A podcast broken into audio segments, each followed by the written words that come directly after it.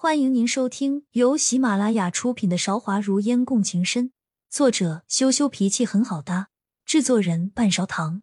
欢迎订阅。第五十章：倚老卖老上。等他们整齐有序的下去了，赵少义走到孟烟面前，眼神坚定，并没有回答为什么喜欢孟烟这个问题，说：“你也喜欢我是不是？”孟烟试图挣开他紧紧握着自己手腕的手，但女子的力气怎么能跟男人抗衡？他撇开脸去，逃开赵韶义的目光，说：“三哥，你别开玩笑了，我可经不起玩笑。你只需告诉我，你喜不喜欢我。”他的脸偏向何方，赵韶义的目光就搜寻到那里。梦烟退无可退。紧紧咬着嘴唇，一句话也不说。你想清楚以后再回答我，不要口是心非。赵少义又一次看穿孟烟的想法，补充道：“桌上的菜肴逐渐的不再冒热气了。”孟烟下定了决心，点头说：“喜欢。”但是，赵少义摸摸她的秀发，还是一如既往的柔顺，起身走出门外，说。你只要不口是心非，我就很喜欢你。房门还没有拉开，梦烟追着问你一句：“哪怕我很多废话你也喜欢？”即使认真问梦烟喜不喜欢自己，赵少义冷峻的脸上都没有出现什么多余的表情。外面阳光照射进来，他温润如玉的脸庞陷入阴影里面。他回过头来说：“当然，你来做我的皇后。”就可以名正言顺把我吃穷了。你也喜欢我是不是？当然。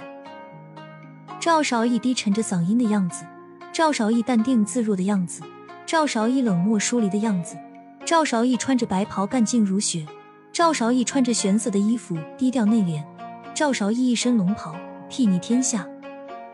孟烟根本想不起来，他究竟是什么时候占据自己的内心的。可是他们偏偏不能在一起。孟烟说不出为什么，心里就像卡了一根鱼刺一样难受，不知道下一刻应该干什么。回去的马车行驶在上京的街道上，又快又稳。陪着的嬷嬷已经换了一个了，样子看起来慈眉善目。孟烟跟他说话的时候，都是温柔耐心的应答，既没有殷勤巴结孟烟，也没有全程冷漠。看得出来，赵韶义是用了心思的，所以就连一个陪伴的嬷嬷都让孟烟有种享受的滋味。孟姑娘到了，马车缓缓停下来，嬷嬷为孟烟掀开帘子。孟烟看着方便自己下马车的小太监，已经被一个四四方方、外观精致的木台取代。孟烟愣了一下，踩着出去了。他只不过说了一句，觉得这样不人道。当时赵韶义什么也没有说，像是并不把孟烟的话放在心上。但是当孟烟下一次坐马车的时候，情况已经发生了改变。孟烟握紧了手，心开始有些动摇了。小姐，你可算是安全回来了。秋娘还是站在门口，为孟烟披上一件厚薄刚好的衣衫。孟烟系好衣服，向宫内的嬷嬷道了谢。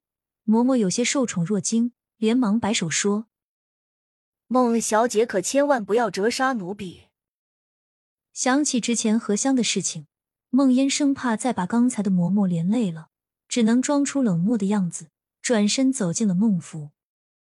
小姐，晚上送你回来的这辆马车比早上来的那辆精致多了，旁边保护的侍卫也变多了。你在宫里只是遇到了什么事？孟烟早就预料到秋娘会问自己，虽然也不是什么值得隐瞒的秘密，孟烟怕影响自己的判断，还是不想告诉秋娘赵韶义的事情。一边脱下身上闷得人透不过气的衣服，一边问：“今天万先生来过了吗？孟记的事情怎么样了？”提起孟记，秋娘显然不放孟烟的事情在心上了，很是开心。云端锦现在在上京里面卖的火热，连带着梦记的其他锦缎也卖得很好。